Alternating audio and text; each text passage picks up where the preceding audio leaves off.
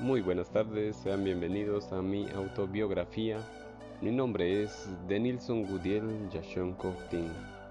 Actualmente tengo 20 años, resido en el municipio de Sololá, departamento de Sololá. Actualmente estoy estudiando la carrera de licenciatura en Ciencias Agrícolas en la Universidad Rafael Andívar en el departamento de Quetzaltenango. Yo estudié la carrera de perito agrónomo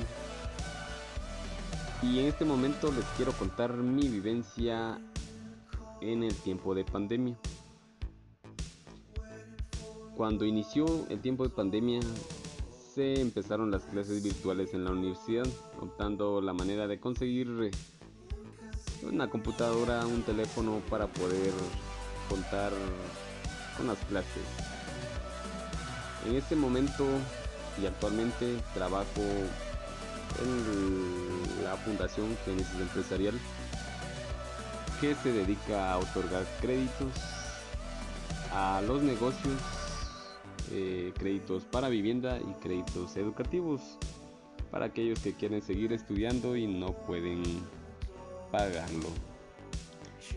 En el tiempo de pandemia nosotros nos tocó encontrar una solución para esos clientes que no podían pagar por la pérdida de negocio, pérdida de cultivos, eh, pocos ingresos, pérdida de empleos.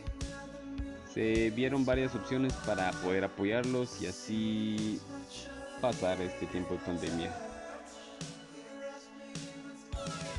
Mi transporte no se vio afectado debido a que cuento con una motocicleta que me ayuda a movilizarme de un lado a otro. Yo cubro varios municipios para otorgar créditos, siendo Santa Catarina Palopó, San Antonio Palopó, San Andrés Metabaj, Panajachel y el municipio de Sololá. Mis papás cuentan con tiendas de consumo diario, por lo que sí les afectó el negocio y lo que nos ayudó eh, a mantenernos, por lo que también tuvimos que reducir gastos para que este nos pudiera alcanzar.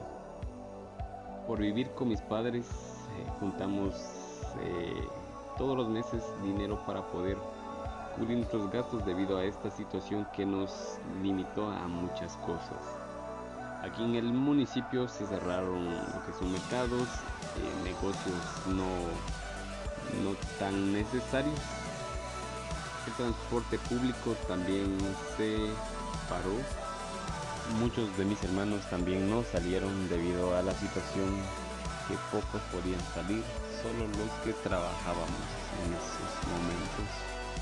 Asimismo, nuestros ingresos en nuestros empleos se redujeron debido a la situación de pocos ingresos para las mismas empresas y negocios. Ya actualmente las cosas se están retomando en este municipio, sí, abriendo todos los negocios. El mercado abre con ciertas eh, políticas, ciertos requerimientos para poder entrar. El, el uso de gel, el uso de la mascarilla obligatoria. También podemos observar algunas escuelas eh, recibiendo clases y otras no debido a los contagios que aún se encuentran en las mismas escuelas en el municipio. Asimismo, las iglesias eh, grandes optaron por abrir con un cierto limitado de personas. En la Universidad Rafael Andívar continúan las clases virtuales hasta que la situación mejore y podamos llegar a una normalidad. Esto es mi reporte de la situación que yo viví en el tiempo de pandemia. Muchísimas gracias por su atención.